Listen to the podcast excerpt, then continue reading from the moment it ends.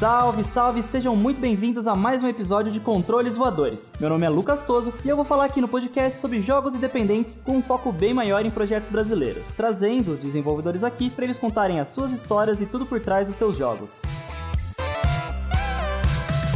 E o Controles Voadores não é só podcast, a gente tem um site também, www.controlesvoadores.com.br, e lá você pode conferir mais informações sobre cada episódio, com textos sobre os jogos, sobre os estúdios e desenvolvedores, além de espaço para você deixar o seu comentário sobre o podcast e também sobre o site. No episódio de hoje, eu tô aqui com um convidado muito especial, com o Cássio Souza, cofundador da Ops Game Studio, o estúdio que está lançando logo mais aí o Luna X, e também é diretor da Ama Games. Tudo bom com você, Cássio? Tudo, tudo certo. Sempre bom que tá falando um pouco mais sobre jogos, sobre o nosso trabalho. Pô, legal demais ter você aqui no Controles Voadores. Nosso querido amigo Thiago Oliveira falou bastante de vocês aqui também, falou que eu devia chamar vocês para conversar aqui no podcast. Sim, o Thiago ele faz parte aqui da, da, da comunidade, né, de desenvolvedores, é. e aí tá sempre ativo e lançando jogos bacanas a todo Uma momento. Máquina, né, cara, de, de fazer Sim. jogo lá. Já tive a oportunidade de, de cobrir o lançamento do Red Ronin, agora do Undergrave também. Já fizemos um episódio de Undergrave aqui no podcast. Mas vamos lá, Cássio. Eu queria que você se apresentasse para os ouvintes do Controles Voadores aqui. Bom, eu sou o Cássio Souza, né? Tenho 31 anos. É, sou formado em Ciência da Computação pela Universidade Federal daqui do Maranhão. Vivi praticamente a vida toda aqui em São Luís, na capital. Não comecei pela área de jogos, né? Comecei trabalhando na área de sistemas, de web, que inclusive até hoje ainda atuo um pouco na área dessa de desenvolvimento de, de sistemas web. E desde 2015 eu despertei o interesse que eu tinha meio que adormecido, né? Desde criança eu tinha essa curiosidade de saber como é que os jogos magicamente apareciam nas nossas mãos. tive um SNES, né? Tive um Super Nintendo, Play 1, Play 2. Aí até que eu migrei pro computador, mas os jogos sempre estiveram dentro da minha vida. E aí, em 2015, já com, com experiência na área de programação, decidi entrar na área de jogos, né? Aprender a fazer jogo. E aí montei um estúdio pequeno com alguns amigos. E aí a gente foi fazendo jogos principalmente de Game Jam. Nada muito comercial. Certo. Até que em 2018 me reuni com outras duas pessoas com um background um pouco parecido, né? Com mais, já experientes, também com participação em alguns estúdios que era o Nuninho Neto, que ele vinha da Zog, o Arthur Pinheiro, que vinha da Trapcat, e eu com esse estúdio pequeno que eu citei, que era Hard Coffee. E a gente decidiu unir forças para criar a Ops Game Studio, já montado como um negócio mesmo, uma empresa formalizada, não apenas como hobby, né, mas algo mais profissional. E aí vem dando certo, a gente vem trabalhando desde então, desde 2018 aí no mercado. Legal. Vamos voltar um pouquinho ali para que você falou dos seus primeiros contatos, né, com videogame. Você tem assim na memória um primeiro jogo que você jogou, um jogo que despertou mesmo em você ali esse essa sua paixão por videogame? O primeiro contato que eu tive com videogame foi ver as pessoas jogando Street Fighter num, num fliperama.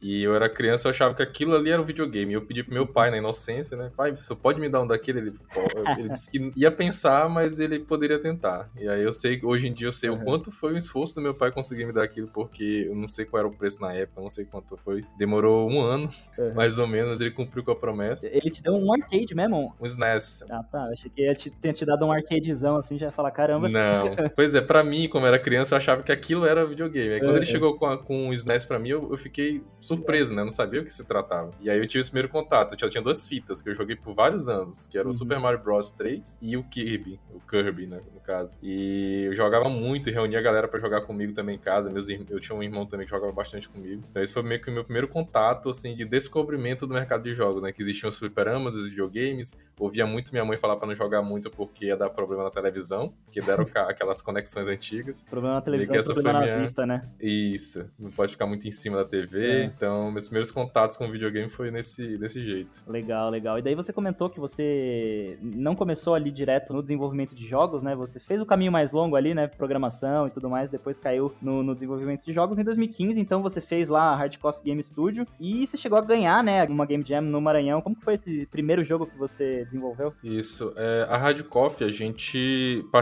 da Global Game Jam 2016 uhum. e a gente uhum. criou um jogo chamado Postmortem. Ah, ele legal. foi um jogo de portfólio, né? Que é pra Game Jam, a gente submeteu, passou três meses depois lapidando ele. Foi o primeiro projeto assim que a gente sentou mesmo para pegar o ciclo completo, bem fechadinho, pequeno, mas fechado. E aí submetemos pra SB Games e fomos finalistas da mostra de arte do evento. Então aquilo pra gente foi uma primeira conquista assim, de ver, pô, a gente consegue construir algo legal dessa área. E aí o Smoke Squadron a gente fez na Game Jam Plus, uma Game Jam voltada para negócios, com competição e a gente venceu a regional daqui do Maranhão com, com esse projeto. E aí com isso foi inclusive para o Rio de Janeiro para representar o Maranhão na, no evento. Acabamos não recebendo nenhuma premiação no nacional, mas pela experiência de ter um jogo que participando de uma competição, vencendo, representando o estado, tudo isso conta muito para a experiência de, posterior, né? De Sim. entender um pouco mais sobre o ciclo de desenvolvimento de um jogo, onde errou, onde acertou para poder evoluir. Quantas pessoas tinham na equipe nessa primeiro jogo? Nesse primeiro projeto nós éramos quatro, inclusive durante a Jam nós éramos quatro programadores. E aí Nossa. eu fiquei mais a parte de produção, que inclusive é a área que eu mais atuo hoje em dia na área de jogos, sou produtor uhum. e diretor. E, e, aí tinha um programador que era o Arthur, o Gabriel e o Rodrigo Fumihiro eram os modeladores e animadores. Que é até uma curiosidade que durante a, a Jam, né, que você tem que dar jeito, nós não tínhamos um músico. Então, uhum. é, a parte de arte e programação estava meio que resolvida, mas a parte de, de áudio a gente deu jeito. Então, a turbina do avião era o motor da minha moto que a gente foi gravar, é, a explosão dos mísseis, a gente pegou um saco de Ruffles, explodiu ele na mão, e assim por diante, a gente foi fazendo os sons que eram necessários para construir o jogo. As mágicas da Game Jam ali, né? É, esse tipo de história, assim, quando a gente lembra da Game Jam, é tudo é muito mágico, assim, é muito. É um momento de criatividade pura no, no evento. Mas, e assim, enquanto um desenvolvedor, já ali quando você já tinha entrado no, no mercado, assim, você tinha alguma referência, assim, algum estúdio que você olhava e falava, putz, eu quero ser igual esse, esse estúdio independente aqui, que faz tal jogo? A gente sempre fica de olho nos, é, estúdios mais conhecidos, né? Para mim, acho que o principal era Behold, não muito pelo tipo de jogo que eles faziam, porque não era muito meu tipo de jogo, né? Eu gosto mais de jogos de narrativa, do tipo meio do Narex, né? Com foco na arte, de point and uhum. click, etc. Mas o jeito que eles atuavam, né? Como um estúdio independente, criando seus projetos e tendo um impacto muito grande em muita gente, principalmente movimentando toda uma cadeia, um ecossistema, né? Que lá em Brasília sempre foram referência, então para mim aquilo era uma inspiração muito grande, né? De não apenas é, criar um, um, estúdio, criar uma, uma, empresa, mas ao mesmo tempo ajudar e colaborar com quem está à sua volta. Porque eu acredito muito que o mercado de jogos brasileiro ainda tem muita oportunidade, ao mesmo tempo tem muita gente talentosa que precisa de apoio e que um dê suporte ao outro. Agora vamos pra Ops Game Studio, né? Vocês já se conheciam, vocês já tinham feito algum projeto juntos e daí vocês resolveram se unir? Como que foi isso aí? A gente se conhecia, né, da, da área. Aqui na, na, no Maranhão tem a associação que cria eventos, né, para demonstração de jogos, exposição, para poder trabalhar junto. E a gente já estava trabalhando num espaço colaborativo aqui também, então a gente já conhecia meio que um trabalho do outro. E aí o Nuninho, que é um dos meus sócios, ele teve com a ideia, que teve um edital no ano de 2018 da Ancine, e a gente teve a ideia de criar a empresa para poder concorrer, né? Porque até então o Maranhão nunca tinha submetido uma proposta. Então a gente achou que, pelo potencial e o conhecimento que a gente tinha, a gente tinha capacidade de concorrer para poder submeter uma proposta. Certo. A gente submeteu, né? Juntou, fez todo o trâmite na correria para poder participar, é, montou a empresa. Depois disso, a gente decidiu que, cara, a gente tem é, um capital intelectual muito bom aqui entre nós e, e tem um grande potencial na mão, então acho que vale a pena a gente continuar tentando e apostando, né? Mas uma, uma pegada um pouco diferente. Quando a gente fez isso, a gente sentou mesmo de fato para planejar planejar e tal para fazer dar certo. E um dos pontos foi que a gente inicialmente ia focar a empresa em B2B, né? Então, ou seja, fazer jogos para negócios, para outras empresas. Meio é. que uma pequena parte do estúdio continuaria fazendo jogos autorais, né? Que é o nosso foco. Até que chegar num ponto de virada, né? Que é um momento que a gente está passando, que a gente está vivendo, de trazer os jogos autorais para ser o nosso principal foco de trabalho. Então, meio que para poder ter algo sustentável, né? Que é bem complicado, bem difícil no, no, no Brasil. E aí a gente atua meio que nas duas vertentes, com jogos voltados para negócios, mas ao mesmo tempo com a criatividade e a nossa nosso conhecimento nos jogos autorais também. Uma pergunta que eu gosto de fazer bastante aqui para todo mundo no, no, podcast de onde que veio o nome? É, o Ops Game Studio, o que, que é? É Ops? É Ops? Como que vocês falam? A gente fala Ops que é basicamente a gente teve a ideia do nome do estúdio para ser algo divertido, né, criativo, divertido. Então, o Ops sempre dá aquela, aquela ideia de ops, caiu alguma coisa. Uhum. Mas a gente fez o útil agradável. A gente teve essa ideia desse nome e com uma conexão dos nossos sobrenomes. Ah. O O é de Oliveira, do Nuninho, o P é de Pinheiro, do Arthur, e o S é o meu, que é Souza. Então é certo. Nuninho Oliveira, é Arthur Pinheiro e o Cássio Souza. Então, tipo, o nome juntou com a inicial dos sobrenomes dos sócios e ao mesmo tempo criou-se uma palavra engraçada e aí a gente achou que seria um nome bem, bem legal pro, pro estúdio. Legal, legal. E atualmente, quantas pessoas tem na equipe? Nós somos cinco atualmente. Então, além dos três sócios, tem um, um modelador e animador 3D e uma pessoa responsável por design e marketing, né? E aí, fora isso, a gente trabalha principalmente né, com contratações de terceiros é, pontuais para os projetos. Uhum. Principalmente contratos para projetos de, de, outras empresas, né? Então a gente monta a equipe de trabalho baseada em cada demanda. E aí, mas a equipe fixa do, do, do estúdio, nós estamos cinco hoje. Só antes da gente entrar no Lunar X de, de vez, queria que você falasse um pouquinho do, do Super Dev, né? Explicasse o que, que foi esse Super Dev, é, esse jogo de vocês, como que foi essa troca com os estudantes ali também para desenvolver esse simulador, meio que gerenciamento de estúdio ali. Em um dos jogos autorais, né, que nós criávamos em paralelo com os projetos para outras empresas, a gente estava com esse projeto trabalhando nele aos poucos, que era para construir uma. meio que colocar muito da, daquelas coisas que tem no jogo é, aconteceram conosco. Então a gente, cara, vamos fazer um jogo para contar um pouco do, dos perrengues, né, do dia a dia que uma empresa de jogos passa. Então a ideia do jogo foi meio que colocar isso dentro de um projeto. E aí a gente fez todo um script, uma, um controle de balanceamento e tal, bem complexo por trás. E aí surgiu ao mesmo tempo a oportunidade de fazer uma parceria com a Universidade Estadual daqui, uhum. que eles estavam com um projeto de trazer alunos, né, estudantes para poder ter experiência profissional dentro de, de alguma empresa de software, alguma coisa, só que o professor que estava à frente, ele conhecia a gente, e aí conversou conosco se tinha essa possibilidade, a gente aceitou a ideia, e a gente meio que fez esse projeto em conjunto com outros três estudantes, foi, é, com quatro no caso, o Clístenes, o, o, Gustavo, o Eduardo e o Bruno, que aí eles integraram a equipe do projeto enquanto a gente estava meio que é, ensinando eles no processo de estágio, né, para mim o estágio ele tem que ser um processo de aprendizagem para o aluno que está participando, e ao mesmo tempo eles já saíram com um portfólio, né, um projeto muito massa de uma integração com uma empresa do mercado com a academia, que é algo que a gente acredita que tem muita falta no Brasil. Uhum. E aí saiu esse projeto do Super Dev, foi lançado no Android, a gente provavelmente vai lançar e depois fazer uma versão também para iOS, mas o conceito e a execução do projeto em si que foi a parte mais legal, que foi essa integração, né? O objetivo dele foi alcançado, que era a integração de uma empresa com uma academia, que até então não tinha tanto contato assim aqui no estado. Já é um começo do, do que você falou ali da Behold, né? De influenciar o ecossistema que, que vocês estão inseridos, né? Sim, a gente tem muito disso, tanto nos nossos projetos, que a gente tenta trazer sempre um pouco do, do local, da localidade, né, para dentro dos projetos, mas a gente sempre dá também foco e, e tenta trazer as pessoas que estão ao nosso redor, na nossa comunidade, para poder participar junto com a gente, para a gente crescer com essas pessoas e quem tem interesse, né, quem queira a oportunidade, a gente conseguir dar essa oportunidade para eles.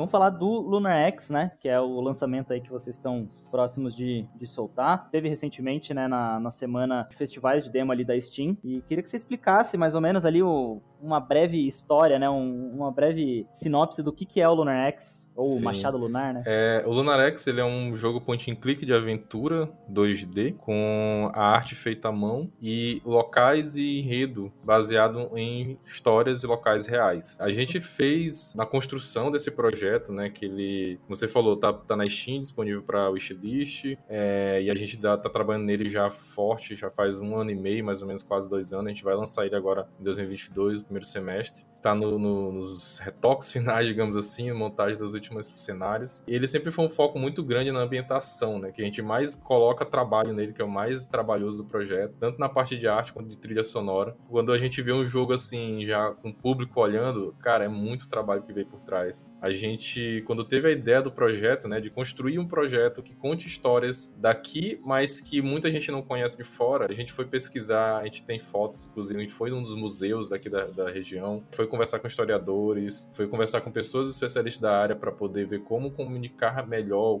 da forma correta sobre povos nativos, sobre cultura, sobre aquilo que a gente estava querendo inserir no jogo. E a nossa ideia principal é contar essas histórias, mas que não fique algo muito maçante, digamos assim, porque a gente sempre conta as histórias achando que as pessoas já sabem e ao mesmo tempo a gente conta aquelas histórias que pessoas de fora não conseguem entender porque não tem as referências. Nós daqui do Maranhão crescemos, vivemos desde sempre ouvindo as, as histórias que estão dentro do Narex. Uhum. Só que quem é de fora nunca ouviu. Então isso é o barato, porque são até então narrativas que são diferentes, né, do que o mercado já está acostumado, que o pessoal já está acostumado a consumir. E aí isso é um, um, ponto de força que a gente tenta utilizar bastante. E aí, como eu falei, com bastante referência, né, com estudo e tudo, para ter esse cuidado do que a gente está construindo dentro do projeto. Muito legal. Teve uma peculiaridade aí, uma, uma coincidência que eu, eu cresci em Araraquara, né, uma cidade do interior aqui de São Paulo, e tinha uma, uma lenda regional parecida com a que vocês colocaram dentro do Luna X. Tem a matriz, a principal igreja lá da cidade, reza a lenda lá, né, que existe uma cobra gigante que a cabeça dela fica embaixo dessa matriz e daí ela, o rabo dela termina lá em São Carlos, assim, a cidade que é tipo 60 quilômetros lá de Araraquara. E, e, que não pode terminar a reforma da igreja, que tá reformando há, sei lá, dezenas de, de anos, porque senão essa cobra vai, vai levantar, né, e vai comer a cidade. Tem ali umas semelhanças das histórias, então foi, foi muito legal, me pegou bastante. Pois é, esse que você comentou, inclusive, eu não lembro exatamente qual foi a fonte, né, que a gente uhum.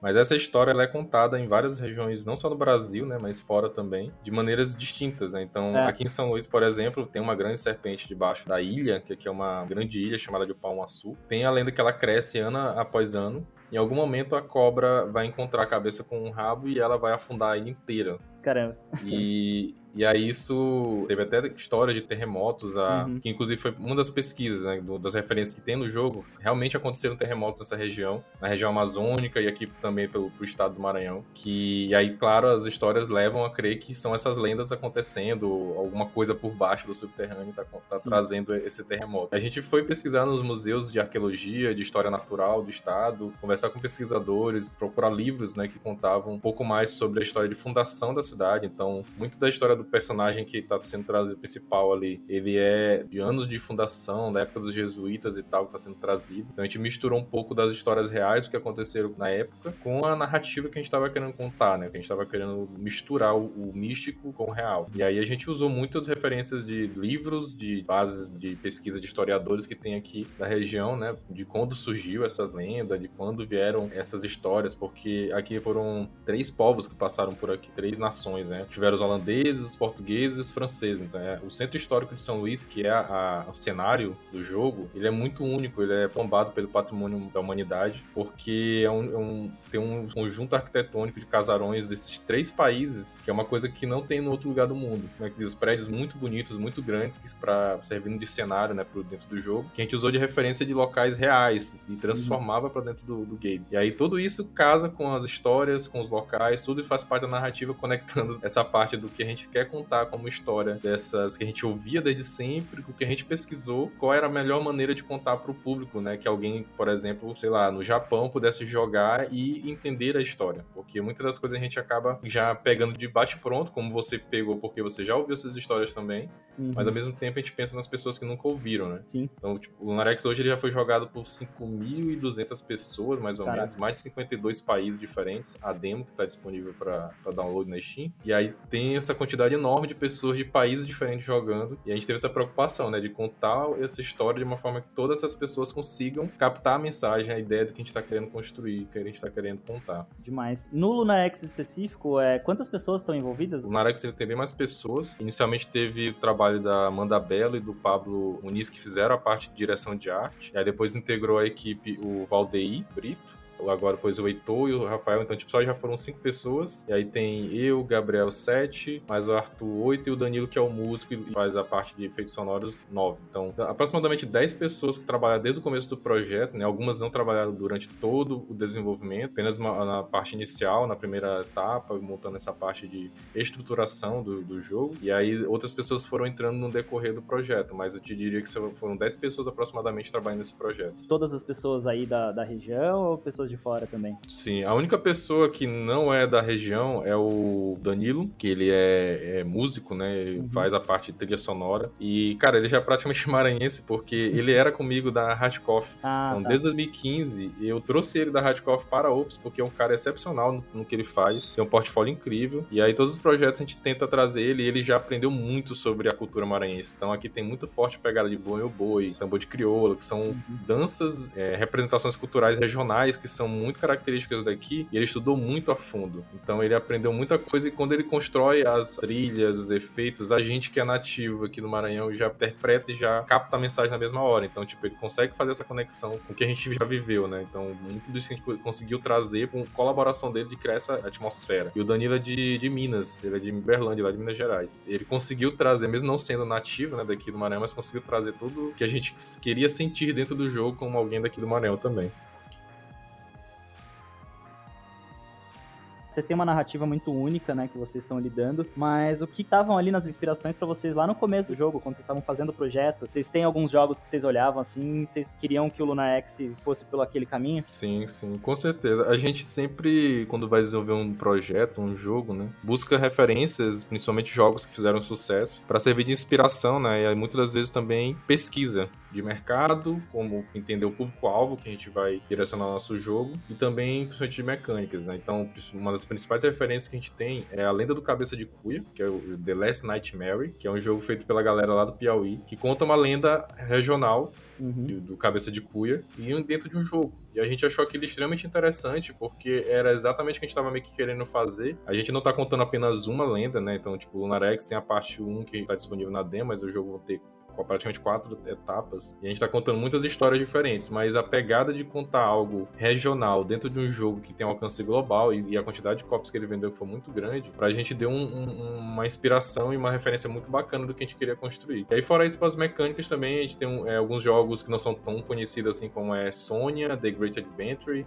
que é mais na área de Hidden Object, Point and Click, e o, o meu preferido que é Macnario, né? Macnario é um dos meus jogos preferidos, que a gente trouxe algumas referências pequenas, né, por conta do tipo do jogo, mas de, de Point and Click, de puzzle, é, de tipo de jogabilidade, então teve até uma coisa que foi elogiada durante esse festival da Steam, que foi o fato do Lunarex não ter muitas mecânicas de puzzle repetitivas, então isso a gente trouxe um pouco do, do que ele tem muitas mecânicas diferentes que casam com aquela situação dentro do jogo, uhum. não é algo que, ah, lá no começo do jogo eu usei uma mecânica, agora que eu vou usar porque eu tenho que preencher. Não. Sim. A gente, durante o jogo todo, a gente tá tentando fazer sempre a conexão daquela mecânica com o, o local e com aquilo que você tá vivenciando naquele momento dentro do gameplay. Então, isso foram algumas das coisas, assim, bem sutis, né, que a gente foi trazendo de referência desses projetos que já foram sucesso e a gente tem neles a, a referência e a inspiração para construir o nosso também. Legal. E falando um pouco da parte artística, né, como você disse, né, são artes feitas à mão. O jogo final aí vão ter mais de 35 locais ali, né, inspirados em, em construções mesmo da, da cidade de São Luís, mais de 30 puzzles. Como que foi coordenar toda essa parte artística de, de fazer todos esses cenários, essas coisas à mão? Desde o começo, né, como eu tinha comentado, a Amanda e o Pablo fizeram um trabalho base de definição do estilo de arte do jogo. a gente vai no começo pré-projeto, né, então a gente fez toda a parte de direção de arte, trilha, de mecânica e tudo mais do projeto. E a partir dali foi seguindo com essa direção até o final. Então, por exemplo, até hoje no projeto foram aproximadamente cinco artistas, ou seja, metade do uhum. time é de, de ilustradores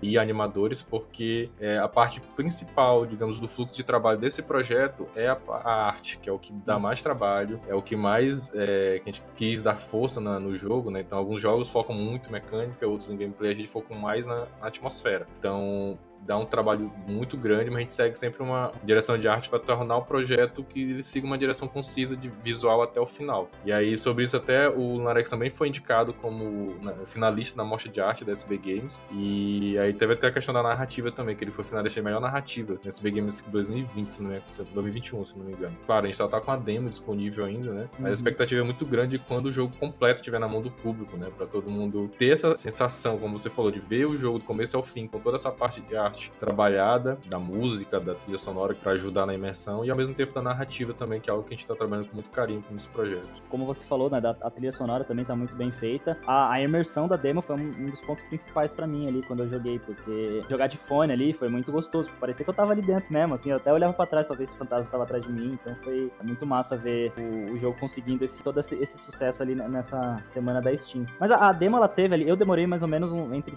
30 minutos ali para fechar ela. Vocês têm mais ou menos a ideia de quanto vai ser o, o tempo total do jogo completo? A demo ela tá na, mais ou menos nessa faixa mesmo, na, até na Steam ela dessa estatística, né? Então a gente tá mais ou menos meia hora de gameplay. O jogo completo a gente tá cogitando mais ou menos três horas de jogo, certo. do começo ao fim. Tá seguindo esse planejamento, né? Claro que tem algumas pessoas que já são especialistas de, é. de Hidden Object, de point and click, eu vi alguns gameplays que eu, eu não acreditava que a pessoa tinha jogado de primeira, porque era muito rápido, ela conseguia pegar as coisas e tal, mas normalmente a pessoa tava fazendo ao vivo, conseguia uhum. pegar bem rápido. Ao mesmo tempo, tinha outras pessoas que passaram uma hora e vinte, mais ou menos, para terminar a demo. Tempo médio, né, que é o que a gente almeja pro projeto todo, vai mais ou menos nessa faixa de duas horas e meia para três horas. E vocês já estão mais ou menos com uma data em mente para lançar o projeto? É, eu diria que a gente deve utilizar a previsão completa, digamos assim. Nossa previsão é para maio, uhum. a gente não tem a data exata ainda, porque é, algumas pessoas da equipe tiveram alguns probleminhas, né? Home office, questão da ah, pandemia, sim. às vezes é, atrapalhou bastante. A gente conseguiu adaptar, porque desde o começo a gente estava trabalhando no modo remoto, e aí a gente está pensando em imprimir primeiro determinar exatamente o escopo do projeto, né? Do, no caso, terminar os trabalhos do projeto para começar a lapidação e teste para determinar uma data e divulgar para o público, uhum. para não criar um problema de lançar a data agora, que a gente já está bem próximo do lançamento, ficar depois adiando. Tá se planejando para maio, começo de junho, mas assim que tiver a data final, ou seja, a gente terminar aqui o projeto completo, de uma etapa que a gente está planejando o jogo do ciclo completo, com todo o polimento, a gente deve anunciar a data oficial. A gente pode esperar alguma surpresa, algum conteúdo bônus aí no lançamento também? Vocês estão pensando nisso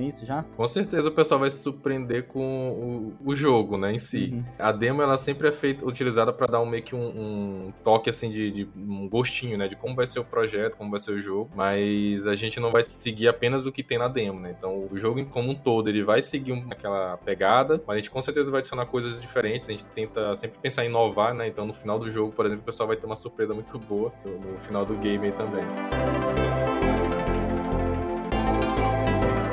pouco agora também do evento da Steam. Mais ou menos ali em agosto, vocês estavam com 2.400 wishlists no, no, jogo. Como que foi o saldo dessa Steam Fest do Vem Aí, né? Que teve agora no final de, de fevereiro? Os eventos, né? Principalmente dentro da própria Steam, são muito importantes para ter o wishlist, que é a principal métrica para o lançamento do, do, jogo, que é a Steam ver que seu jogo tem relevância, mostra para mais pessoas interessadas. E para nós que estamos desenvolvendo, é uma métrica muito boa para a gente saber se a gente está no caminho certo, né? Para lançar um projeto que seja sustentável. Uhum. A gente gente, no momento, a gente está com 3.900 wishlist aproximadamente. É, e a nossa meta de lançamento é conseguir 5. É, então a gente tem algum pouco tempo, assim, uns dois, três meses para a gente conseguir alcançar essa meta, fazer algum trabalho de divulgação, o máximo que a gente puder. Para estúdios pequenos como a gente, é extremamente importante alcançar essas métricas para que a Steam dê maior visibilidade, mais pessoas possam comprar e conhecer nosso trabalho, até para poder ser sustentável ao mesmo tempo a gente poder almejar criar novos projetos também a partir desse. Então o evento da Steam, ele dá uma visibilidade muito boa, né, mas ele tem muitos jogos participando, então ter uma visibilidade é problema ao mesmo tempo que ele te dá isso. E a gente também participou de alguns eventos diferentes, né? Tipo um evento de, de aventura, que foi organizado pela publisher da HitSense, que pra gente foi um, uma surpresa, né? O resultado, porque foi um resultado bem melhor do que o evento da Steam, inclusive, porque foi muito focado em jogos que são do mesmo gênero. Jogos de aventura, de point and click, hidden object. Então, o que deu pra perceber é que o público que estava lá presente, eles estavam mais susceptíveis a, a, a ter interesse no, no Narex. Eles estavam buscando jogos desse mesmo gênero e não apenas procurando vários jogos em promoção ou algo assim. A Steamex é extremamente importante, né? Mas os jogos de gênero ainda são muito fortes também para que o, o, jogo tenha uma visibilidade consiga uma quantidade de wishlists também bacana. Vamos agora em busca desse número que vocês estão querendo aí, desses 5 mil. Só para finalizar a parte de Luna X aqui, Cássio, como que foi aí? Vocês tiveram essa decisão, né, de fazer essa transição para jogos mais autorais? Como que foi todo esse processo de desenvolvimento do Lunar X? É, como que você avalia esse um ano e meio mais ou menos de desenvolvimento do jogo e essa virada na, na chavinha da, da Ops Game Studios, da Ops? O Lunarex, ele é, digamos que o nosso maior jogo autoral, né? A gente já lançou o Super Dev, a gente lançou o Vem Guarnecer também, que é outro jogo autoral nas lojas mobile. E o Lunarex vai ser o nosso primeiro jogo na Steam. Uhum. E também foi o mais trabalhoso, o projeto mais com o maior cuidado que a gente fez. Então isso dá muita experiência e também um, um, uma ideia muito grande do que a gente quer construir para o futuro. Né? Então, pra gente, o grau de importância do Lunarex é imenso. É um projeto que a gente tem muito carinho, a gente tem tá uma expectativa muito grande pelo lançamento. E ele foi um pouco de, da. viveu um pouco desse meio tempo, né? Digamos assim, do, do a gente estar tá trabalhando totalmente com projetos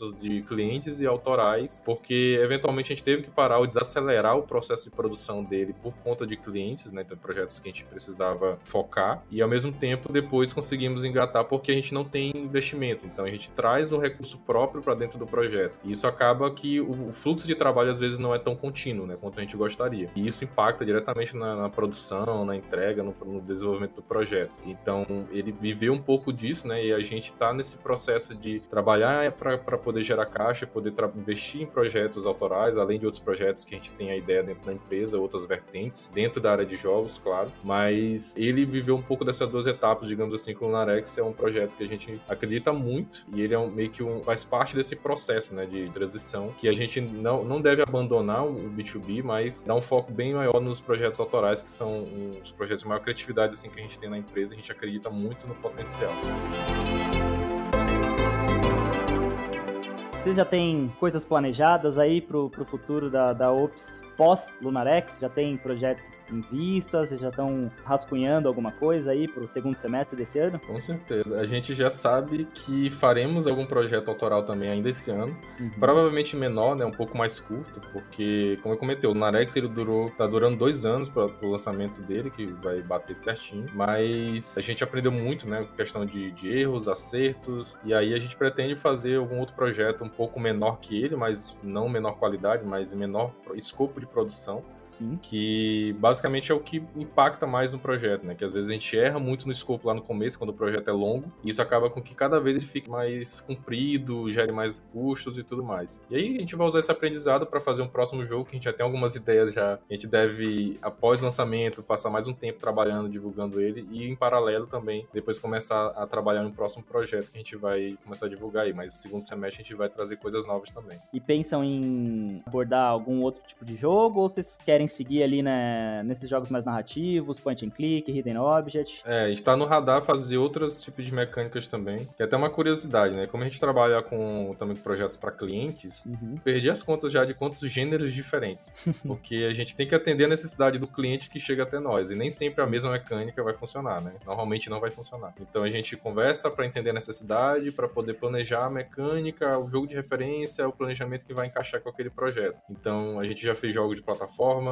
já fizemos jogos de, de runner, né, que é um teoricamente mais simples, já fizemos jogos de tabuleiro, então fizemos de vários tipos diferentes. Então isso também ajuda porque a gente tem uma, uma expertise em gêneros diferentes para entender a questão do escopo para os próximos projetos autorais também, que um vai colaborando com o outro, né? Então, assim como a gente entende jogos autorais, suas mecânicas para aplicar em jogos para clientes, o contrário também é, é verdadeiro. Então, ajuda a gente a entender, pô, a gente quer fazer um outro projeto, é, a gente consegue analisar as mecânicas que a gente já tem conhecimento e experiência e também pensar se a gente quer explorar uma nova, mas normalmente a gente vai ficar naquilo que a gente já tem um pouco mais de expertise para, de novo, né, evitar o problema do escopo grande demais, né, de errar, como a gente cometeu em alguns, alguns momentos. Tem algum jogo, assim, que você pessoalmente gostaria algum dia de fazer, assim, algum jogo que te marca muito, assim, que você queria colocar o pezinho ali enquanto desenvolvedor? Cara, eu citei o Maquinário, né? O Maquinário é um dos meus jogos preferidos pela construção dele, não só uhum. pelo por ser point and click e tudo mais, mas eu gosto muito da narrativa, da forma é, sutil e leve como ele constrói, que ele te imerge naquela história. O pessoal da, que é da Manita Design também construiu outros jogos que, que são referências também, né? É, outro, tem outro estúdio também que eu sou muito fã deles, que é a Tog Productions, que eles criaram o Past Was Around e alguns outros jogos também do gênero point and click. E eles são muito variados também, eles fazem jogos com mecânicas variadas, né? Uhum. Eles exploram bem e conseguem entregar o que o público deles é, esperam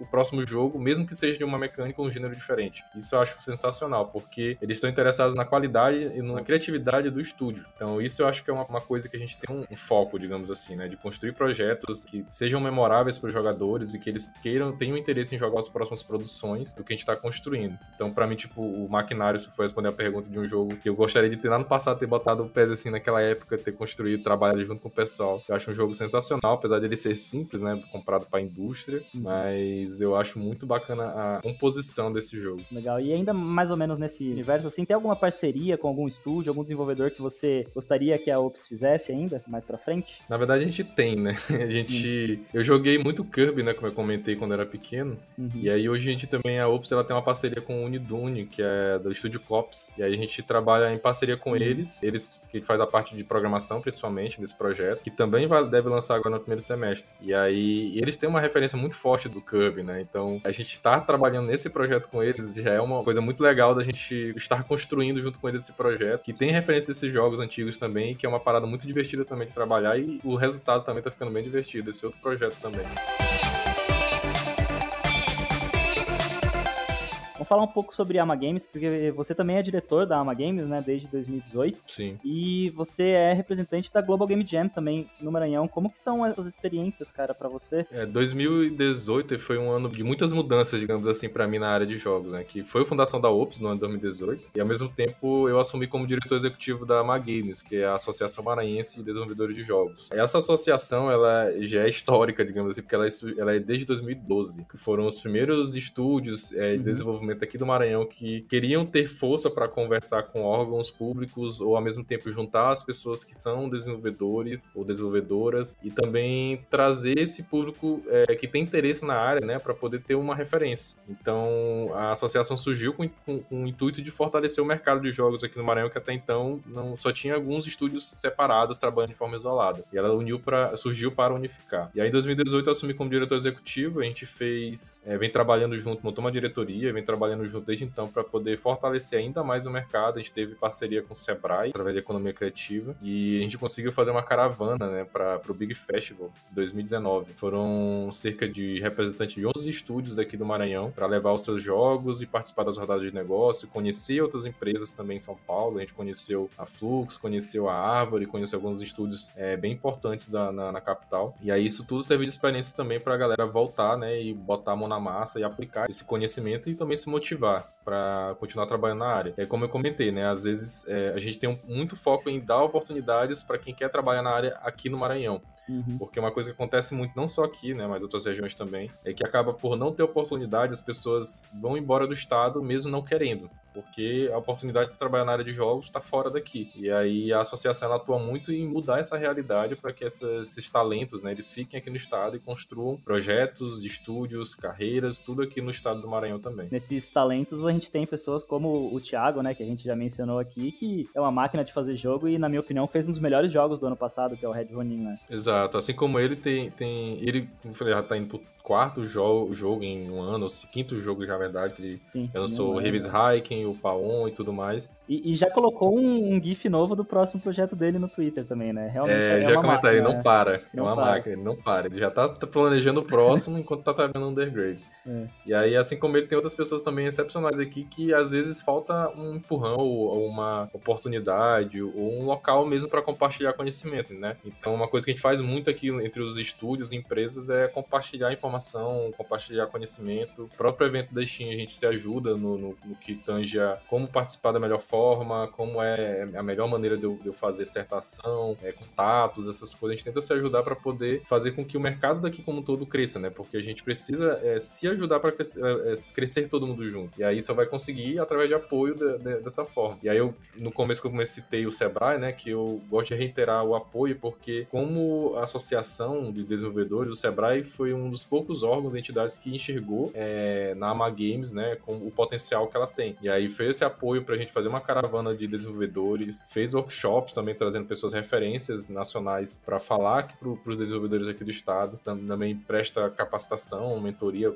para negócio, né? Porque querendo não, eu sou diretor de uma empresa de jogos, mas eu te, eu te digo que não tem muita diferença para a gestão de uma empresa de jogos, uma empresa tradicional, uma empresa de software como qualquer outra. E aí muito disso o Sebrae, por exemplo, alguns parceiros podem ajudar para que aquele empresário, né, ou quem está começando a criar o seu negócio da área de jogos tenha esse conhecimento que muitas vezes falta, né? Porque a pessoa às vezes fica com receio de, de, de crescer por não conhecer. E aí tem parceiros e apoio ajuda muito nesse processo. Vamos voltar um pouquinho para você. Tem dado tempo de você jogar alguma coisa? Tem conseguido acompanhar os lançamentos brasileiros aí, ou também independentes internacionais? Cara, esse é, é o principal problema. eu fico me, me pegando muito nesse problema de que às vezes eu tô jogando para estudar, porque para ver mecânicas, para treinar, para testar. Eu estou jogando, testando meu próprio jogo, mas estou trabalhando fazendo jogo. E aí muitas das vezes eu estou jogando para diversão, mas eu não, eu, eu não consigo parar de analisar, por exemplo, os jogos que eu tô jogando. Uhum. E aí isso é um problema. Às vezes eu não consigo, como você falou, se atualizar, né? Então, tipo, eu sei muito dos jogos que estão lançando, os jogos brasileiros principalmente, mas eu não consigo parar para testar, muitas das vezes. Isso é um pequeno problema para quem trabalha na área de jogos. que apesar de estar jogando, você não está é, propriamente relaxando ou se divertindo. Você está trabalhando, você está estudando, analisando. E aí tô acompanhando o pessoal do lançamento dos jogos, né? A evolução de muitos projetos bacanas que tem aqui. É, fiquei muito feliz com, por exemplo, a parceria da Cartoon com, com o pessoal do Double Dash, que estão trabalhando no jogo do, do Irmão do Jorel. Tem o pessoal do Fobia, que está sempre trabalhando, atualizando o projeto deles. Sim. Do Hazel Sky, Under, é, Withdrawals. Então, eu consigo acompanhar o mercado e ver todos esses projetos massa que estão surgindo. O mercado brasileiro, na minha opinião, está evoluindo demais o nível dos projetos.